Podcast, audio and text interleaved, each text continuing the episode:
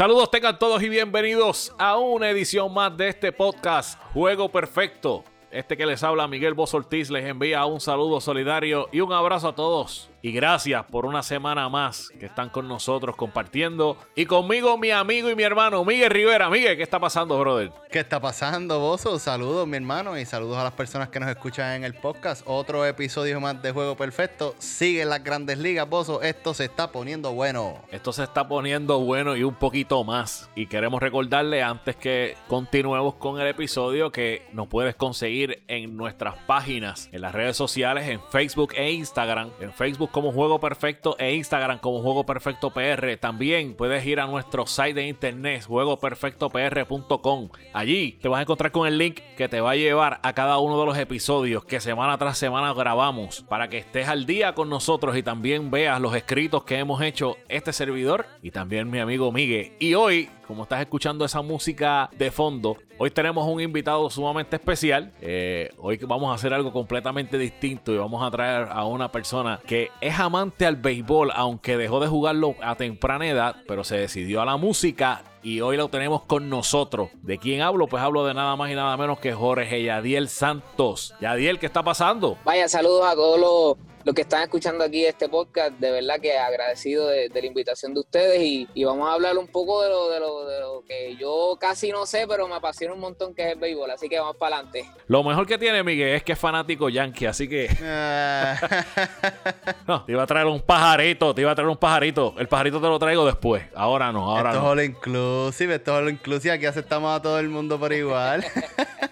Bueno, vamos a estar hablando de muchas cosas interesantes. Sobre todo, hay una controversia con un lanzador del equipo de Cleveland que vamos a, hablar de eso más adelante. Pero, ¿qué tal si arrancamos entonces como se debe esta edición de Juego Perfecto?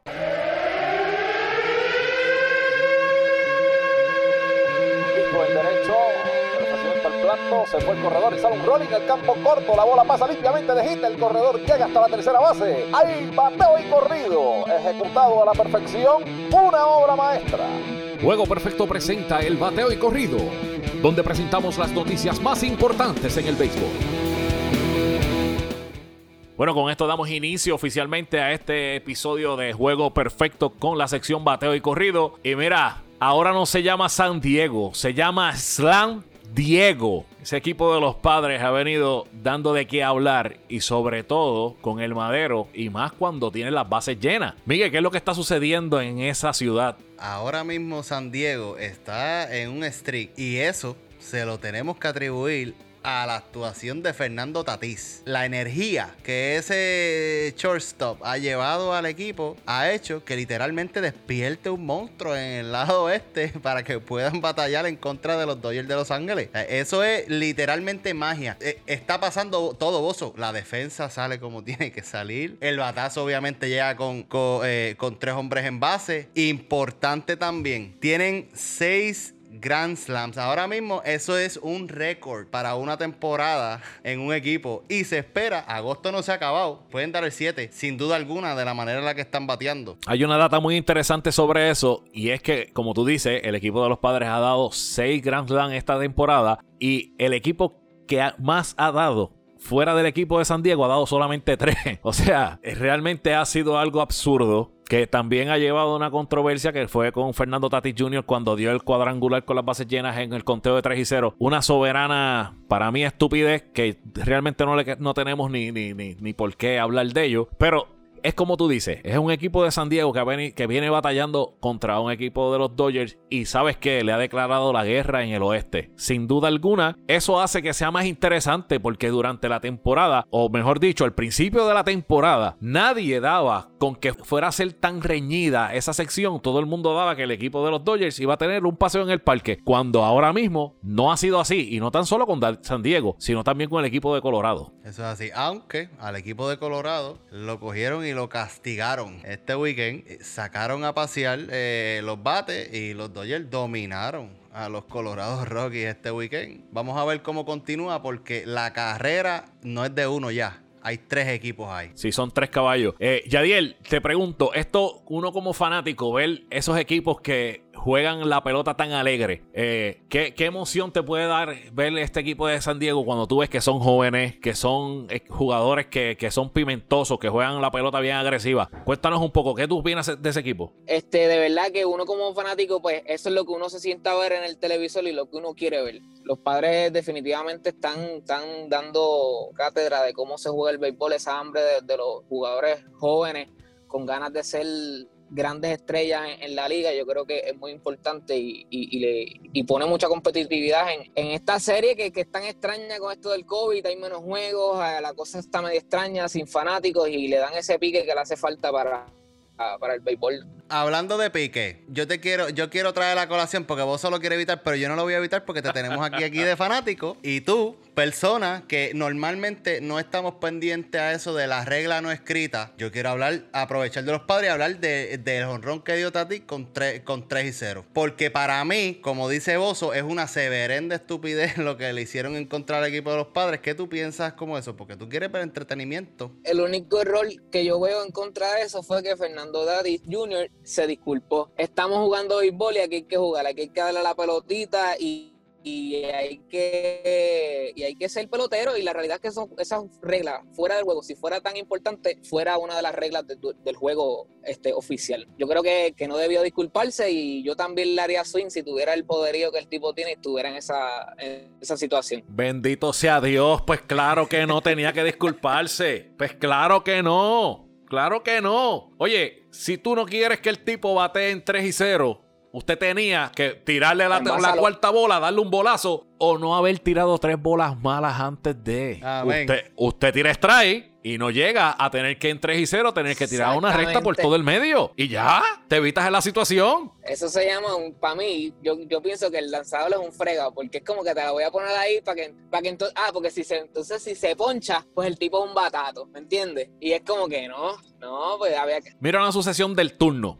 3 y 0. Próximo picheo por todo el medio. Strike 1, cantado. El próximo picheo, ustedes saben que en 3 y 1 en grandes ligas no tiran resta. Venía un cambio de velocidad, un slider, dio foul, se metió en 3 y 2. Y después le venían con un breaking pitch de nuevo y dio un fly, se ponchó, dio una rola. Entonces tenía que esperar en 3 y 0 ese picheo. No, señor. No, señor. En otros temas me tuve que desahogar. Yo no quería hablar de esto. Está bueno, pero está bueno, había que hablarlo. Siguen los problemas con el COVID-19 en las grandes ligas. Este fin de semana, lo que era la serie del Subway entre los Yankees y los Mets tuvo que ser suspendida porque el equipo de los Mets arrojó dos jugadores positivos, también dos miembros del staff. Miguel, esto va a ser rutina.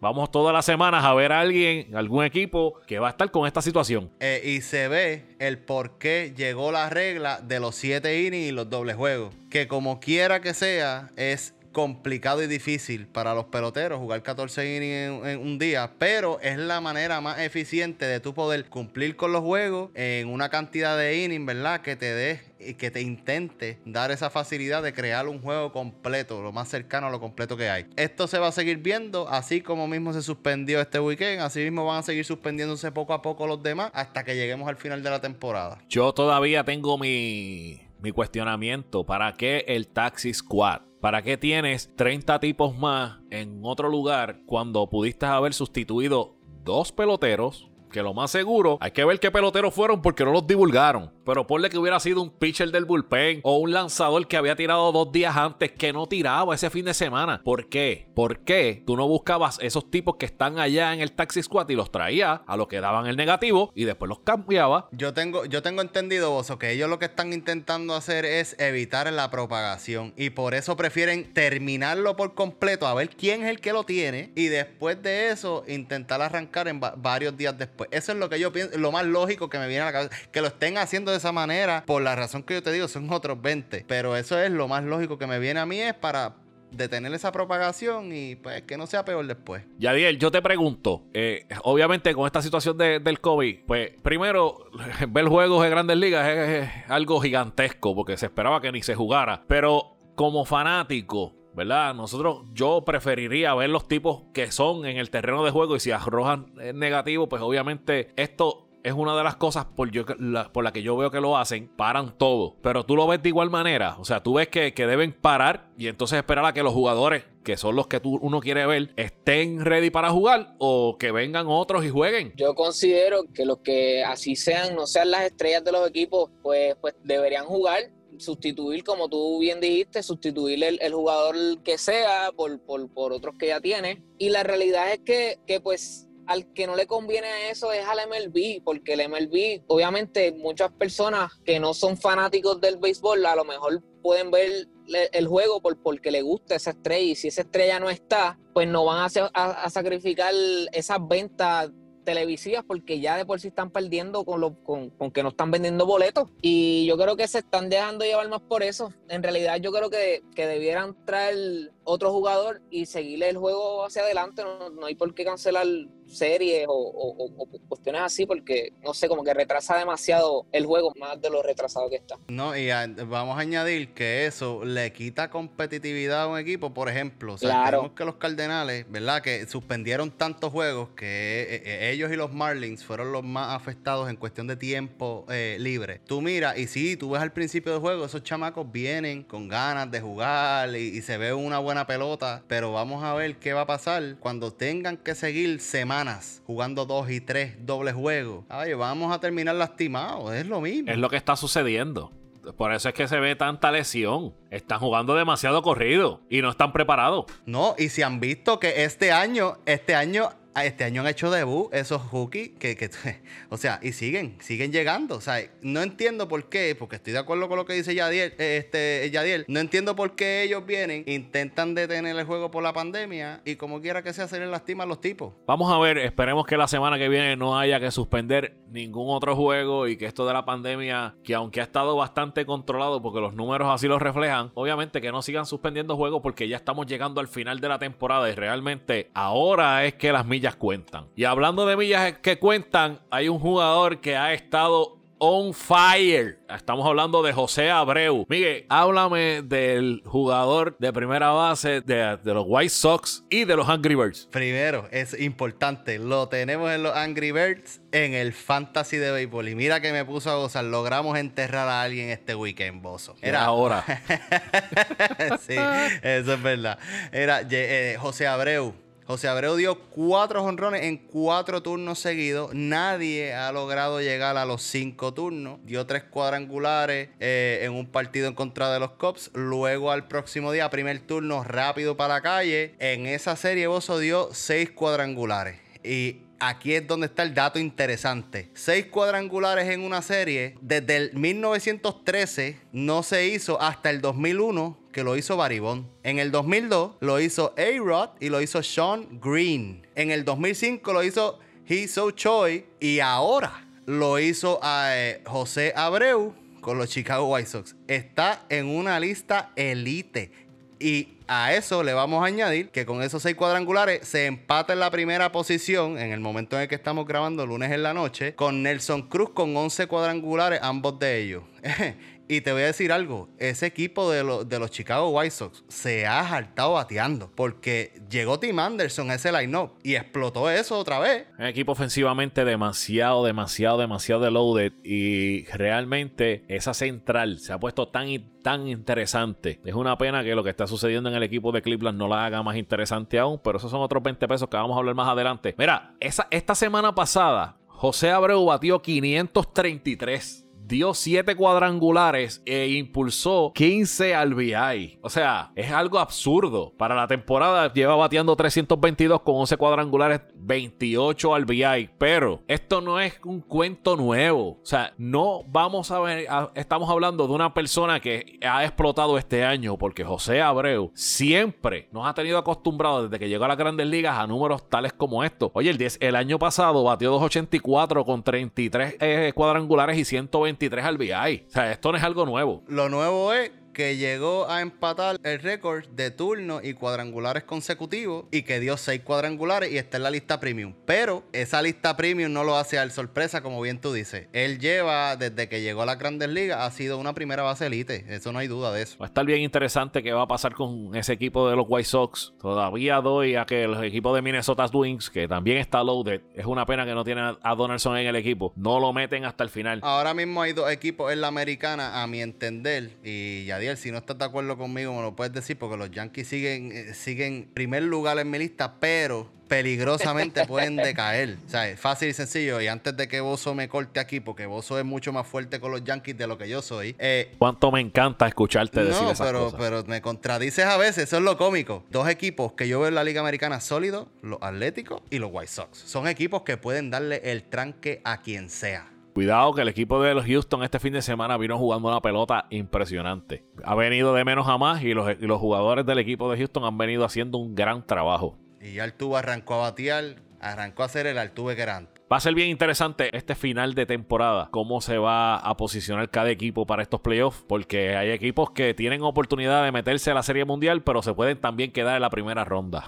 Eso va a ser bien interesante. Bueno, Miguel, ¿tienes algo más para batir corrido antes de culminar con esta sección? Mira, tengo una información bien interesante de Mookie Betts. ¿Y por qué la traigo a colación? La traigo porque son dos estadísticas que normalmente no van juntas. Mookie Betts ha hecho 126 swings en la zona de strikes. Y Mookie Betts ha fallado de esos 126 swings 3.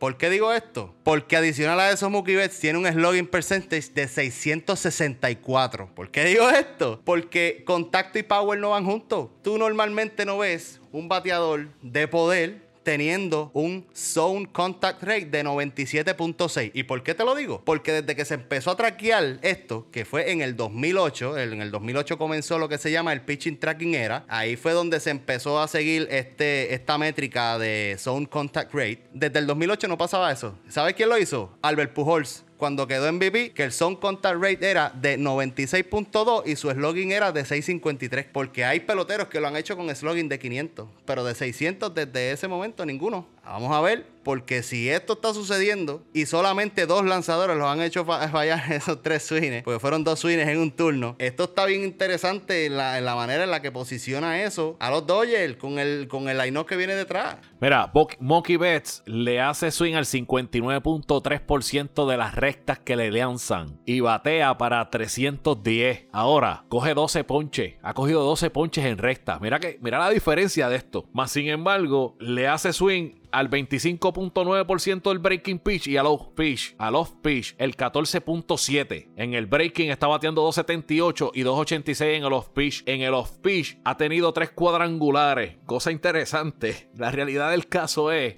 que el tipo tú le puedes tirar hasta por debajo de la tierra y sale de momento la bola y se para al frente del home la bola y le va a dar a la bola y el contacto que va a tener es impresionante. Y fue uno de los peloteros que a principio de nosotros hablarle la temporada, de los peloteros que podrían estar batiendo para los 400, lo mencionamos a él porque es que en Boston lo demostró, que cuántos fueron los turnos que tuvo sin, sin poncharse. ¿Tú me entiendes? Estamos hablando de un bateador premium que llegó a un equipo premium y hay que ahora los Dodgers lo que tienen que hacer es batear porque Mookie está, Mookie lo cogiste, le diste el dinero y está. Ahora el, el equipo tiene que aparecer. Eh, Yadiel, ¿qué tú opinas de, de, de Mookie Betts? Yo me imagino que estás alegre que no está en el equipo de, de- Boston. Pues mira, lo más que me- a mí me alegra de, de- de los esos números que está teniendo Mookie Betts como, como pelotero es que ya no está con los Boston Red Sox. Definitivamente eso es lo más que a mí me agrada. Ahí, ahí no, hay, no hay nada que, que me pueda hacer más feliz. Pero sin embargo, sé que él es un- uno de los mejores jugadores que hay ahora mismo en la liga. No puedo decir que es el mejor porque obviamente existe un Mike Trout. Claro, pero, sin duda pero el alguna. tipo de- definitivamente es un jugador de, de- de poder que, que domina ambos sitios, este, lo ofensivo como lo defensivo. Y, y la realidad es que, que es una navaja de, doble filo porque ahora mismo está un equipo que, que es muy bueno, que, ha llegado consecutivamente a la final y él es un tipo clutch y demasiado, demasiado bueno, importante a la hora del juego. Pero va a estar, va a estar bien chévere, hermano. Yo creo que, que Mookie, si sigue trabajando como está trabajando hoy día, wow. Yo creo que puede ser, puede ser un Hall of Famer. Yacho, claro que sí, sin duda ninguna. Es más, yo estoy de acuerdo contigo que Trout es mejor. Yo estoy de acuerdo contigo en esa parte, pero no, pero no podemos, ¿sabes? Es- están en la misma categoría, a mi entender, ¿sabes? Eh, eh, eh, puede, una persona, una persona puede discutir, por lo menos yo entiendo que me puede discutir que Betts es mejor que Mike Trout. Me lo puede discutir. A mi entender no, pero argumentos hay, argumentos hay. La verdad es que el que te discuta que Mookie Betts es mejor que Mike Trout, el tipo es fanático, pero a siete pares. No hay break, caballo. No hay chance, no hay El chance. papá. Exacto, tiene que ser familia. No, no, no, no. Eso no, eso no, eso no, eso. Eh, eh, eh, yo, yo entiendo, yo entiendo lo de Mike pero, pero Mookie Betts es igual de fuerte, más pequeño que Mike tiene la misma fuerza que Mike se mueve igual que Mike y roba más base que Mike Los tools los tiene para estar en esa categoría. Yo entiendo que no ha llegado a la consistencia, pero puede llegar a ser uno de los mejores jugadores en la historia que ha pisado Los Ángeles. Y eso. ese tema, ese tema lo vamos a a tocar y lo vamos a reformular después porque vamos a dar por terminado bateo y corrido y vamos entonces para una nueva sección que tenemos aquí en Juego Perfecto.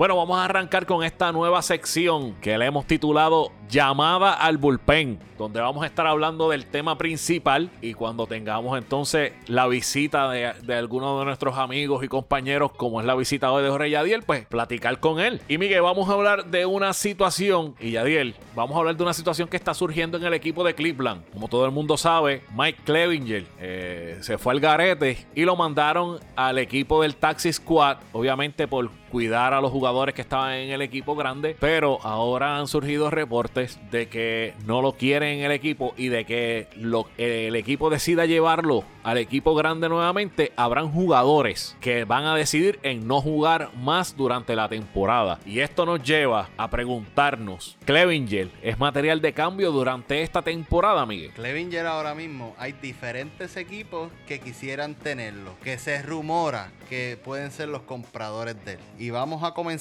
por el equipo de los Twins de Minnesota. Los Twins de Minnesota ahora mismo tienen una rotación que tú añadiendo a Clevinger, a esa gente no le gana la central nadie. Están reportando que los indios están buscando un bate. Y equipo que te puede dar un bate es Minnesota. Eh, eh, ¿Por qué? ¿Por qué lo digo? Porque hay equipos, por ejemplo, que pueden ser compradores también, que son los padres de San Diego, pero a los padres de San Diego no les conviene salir del bate. So, a eso lo, lo incapacita en esa parte, a mi entender, en ese cambio. Pero ahí los Twins que son buenos candidatos a eso, tienen que competir con otros dos equipos que yo creo que son los frontrunners en esto, que son los Bravos de Atlanta y los Yankees de Nueva York. Son dos equipos que se pueden ver beneficiados y que son equipos que tienen, que necesitan ese iniciador. Porque los Yankees han tenido que batear demasiado para lograr este ganar, ¿sabes? Porque no han tenido salida de los iniciadores como ellos pensaban. Y adicional a eso, Gary Sánchez hace tantas pachotas detrás del home que le hace la vida más difícil a todo el mundo. Entonces tiene Atlanta que lo que está jugando es con lesionado. Se le fue, se le fue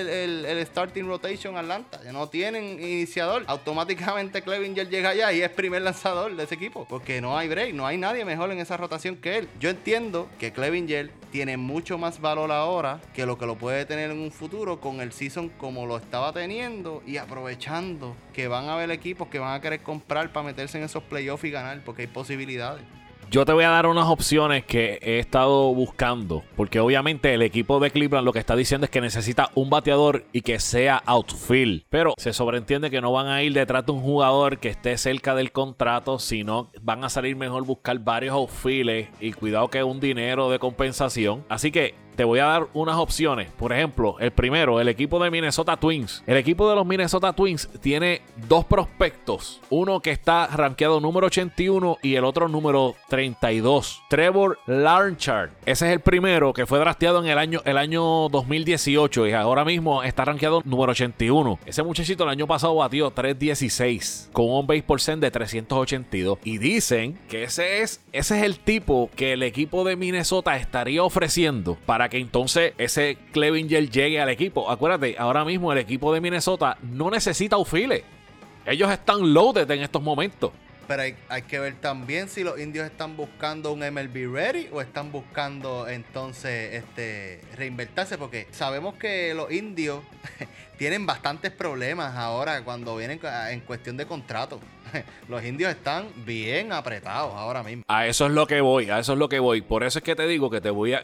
ellos yo entiendo que deben de estar buscando jugadores que sean unos prospectos que le den muchos años. Porque yo entiendo que un Francisco Lindor el año que viene o el próximo no estará más en el equipo de Cleveland. Te dije los Twins. El equipo de los Bravos de Atlanta tiene dos. Tiene Christian Palche y tiene a Drew Waters que es el número 26 a nivel de MLB.com. Otro muchacho que yo entiendo que debe ser la carta que va a dar el equipo de Atlanta para buscar ese lanzador. Definitivamente el equipo de Atlanta tiene que trabajar para que Clevinger tenga oportunidad de llegar a ese equipo. Ahora mismo no tienen a Soroka, que ese es el ace de ellos. Ahora mismo Max Fried es el, yo, yo te puedo decir que es el único lanzador que el equipo de Atlanta tiene que puede ser el mejorcito en la rotación. Y sabemos que es una organización que se distingue por lanzadores. Y el equipo de los Yankees, obviamente, tienen a Clint Fraser, que está MLB ready y te va a dar años porque está para el, el 2025, que va a ser free agent. O sea, estamos arrancando el 2020. Tiene cinco años más que vas a tener ese tipo ahí. Obviamente, eso y un dinero más, traer a Clevinger y que agregue a tener a Tanaka, que está, ha tirado muy bien, a Gareth Cole, que pues obviamente apaga y vámonos, sería el, el golden ticket para que los Yankees por fin, por fin tengan las opciones de un campeonato este año. Para mí, Atlanta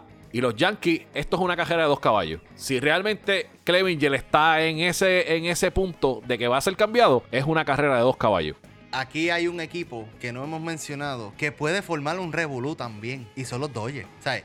Porque tú estás mencionando Atlanta y los Yankees porque tienen material de cambio. Esos equipos tienen, Atlanta tiene su, su, farm system, que es uno de los top 3 en las grandes ligas, y los Yankees tienen tipo en menores que se supone que estén jugando regular en otro lado, como Clint Fraser. ¿Qué pasa con eso? Los Dodgers están en la misma posición que están los Yankees y en mucha mejor posición de que están los Bravos. Y los Dodgers sabíamos que estaba rumurándose el indoor bien fuerte para allá. Y te voy a decir algo, este puede ser el empuje que esa gente necesita. Mira, vamos a darle prospecto a esta gente si nosotros tenemos de Mira, traemos dos tipos élite que ahora están con un Kershaw que parece que está dándole las pesas porque se ve excelente. ¿Sabes? Ese equipo de los Dodgers, ahora formado completamente con los líderes de ellos, ahora yo te puedo decir, ese es el equipo que yo te veo primer lugar. No es el equipo las primeras semanas jugando la basura de béisbol que estaban jugando y los ponían número uno. Ahora los Dodgers son los Dodgers y ellos pueden hacer ese cambio. Todavía no han subido a Gaby Locks ni tan siquiera a jugar con el equipo grande. Prospecto, dos prospectos tuyos el año anterior y todavía lo tienes en el Taxi Squad. Su material tienes para dar. Vamos a ver qué va a suceder con eso. Jorge, te pregunto, Clevin Yell en el equipo de los Yankees. ¿Qué tú crees? De verdad que, es lo que nos hace falta porque estamos bastante cojos de iniciadores y, puede ser nuestro, talón de Aquiles. Definitivamente necesitamos lanzadores y como dice Miguel, Lynn Fraser es una buena carta para dar. depende también lo que estén buscando que nosotros podemos ofrecer porque la nómina realmente, ustedes saben, ya eso se cuenta Hay solo. para pagar, mi hermano, no sé qué tanto por los chavos. no, chico, pero es que, pero, pero la realidad es que tienes buenos chamacos prospectos. Por ejemplo, un Miguel Andújar un Clint Fraser, un mismo cuando se estaba hablando del mismo Francisco Lindor, este, un mismo Gleyber Torres, son, son tipos que son piezas claves para el equipo y que pueden ser piezas claves para traer jugadores aces, ¿me entiendes? Sí, parte, eh, alguno de esos jugadores también que estaba, que lo vi en dos reportajes diferentes y uno de ellos fue en New York Post, fue Aaron Hicks. Aaron Hicks. Aaron, Aaron, Hicks podría ser parte de ese cambio también. Y te voy a decir algo, si los Yankees ofrecen a Clint Fraser y a Aaron Hicks, yo creo que eso va a ser una línea para que ellos obtengan a Clevinger porque los indios necesitan, literalmente necesitan esos outfielders, ¿sabes? H, pero un Aaron Hicks es soltarlo, no sé, es una pieza muy clave, yo creo que para los Yankees.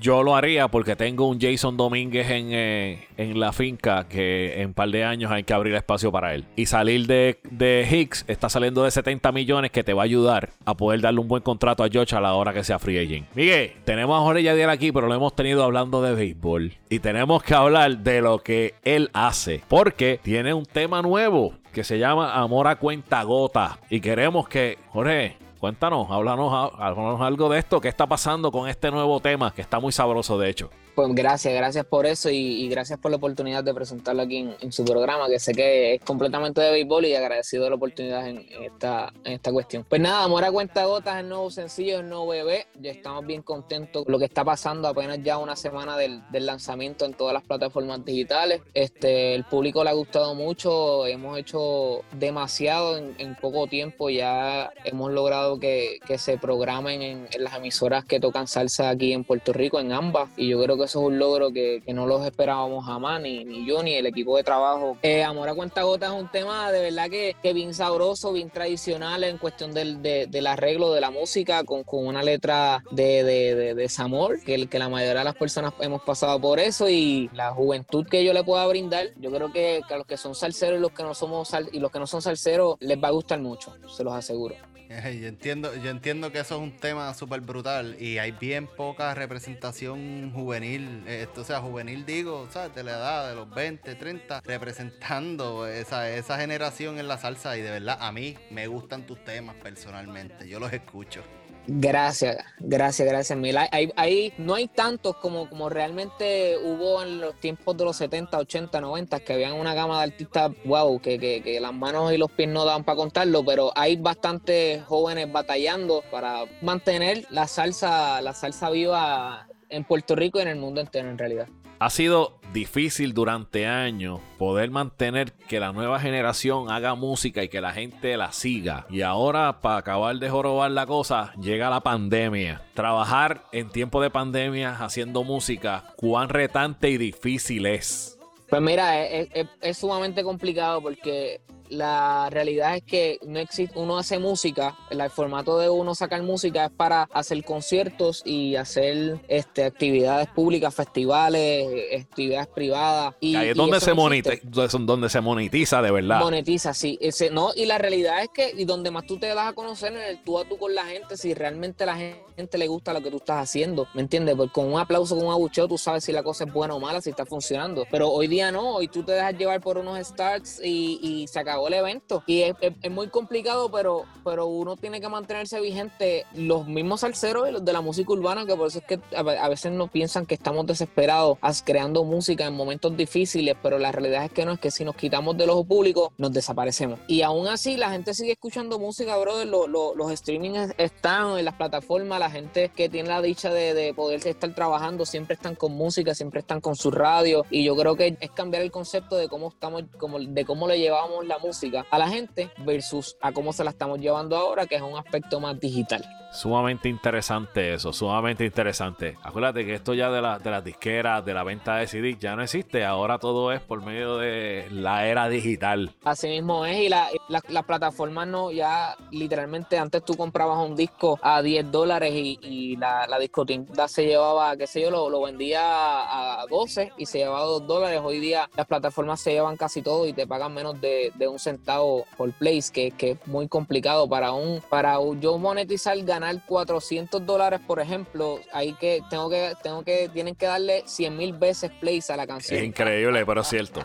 Es, es complicado, Ay, pero eso no quita las ganas de seguir trabajando y de seguir llevándole la música a la gente. Dime dónde te pueden de dónde te pueden conseguir en las redes, dónde estás activo. Pues mira, en Facebook, en Facebook como Jorge Yadiel Santos, en Instagram, en Twitter como Jorge Yadiel PR, en Spotify, Apple Music, Tidal, Deezer, Napster, todos esos sitios como Jorge Yadiel Santos, Amor a cuenta gota, la pueden conseguir en todas sus plataformas digitales, como ya había mencionado, y ¿qué hago contigo? Que, es el tema pasado, también lo pueden conseguir en todas las plataformas digitales. Y, y, en, y en YouTube, en YouTube, en YouTube también, que Jorge Yadiel Santos, que se, se suscriban y le den a la campanita. Sabroso, sabroso. Jorge, gracias por estar con nosotros. Eh, fue bien especial esto. Nosotros siempre estamos aquí en el careo y peleando y tener otra persona adicional lo hace mucho más ameno porque entonces ahí vemos quién tiene la razón y quién no y con quién está el desempate. Oye, y es difícil para mí sentarme aquí a hablar con dos yankees, ¿sabes? O sea, es complicado, es complicado. Son dos apuntando por un lado.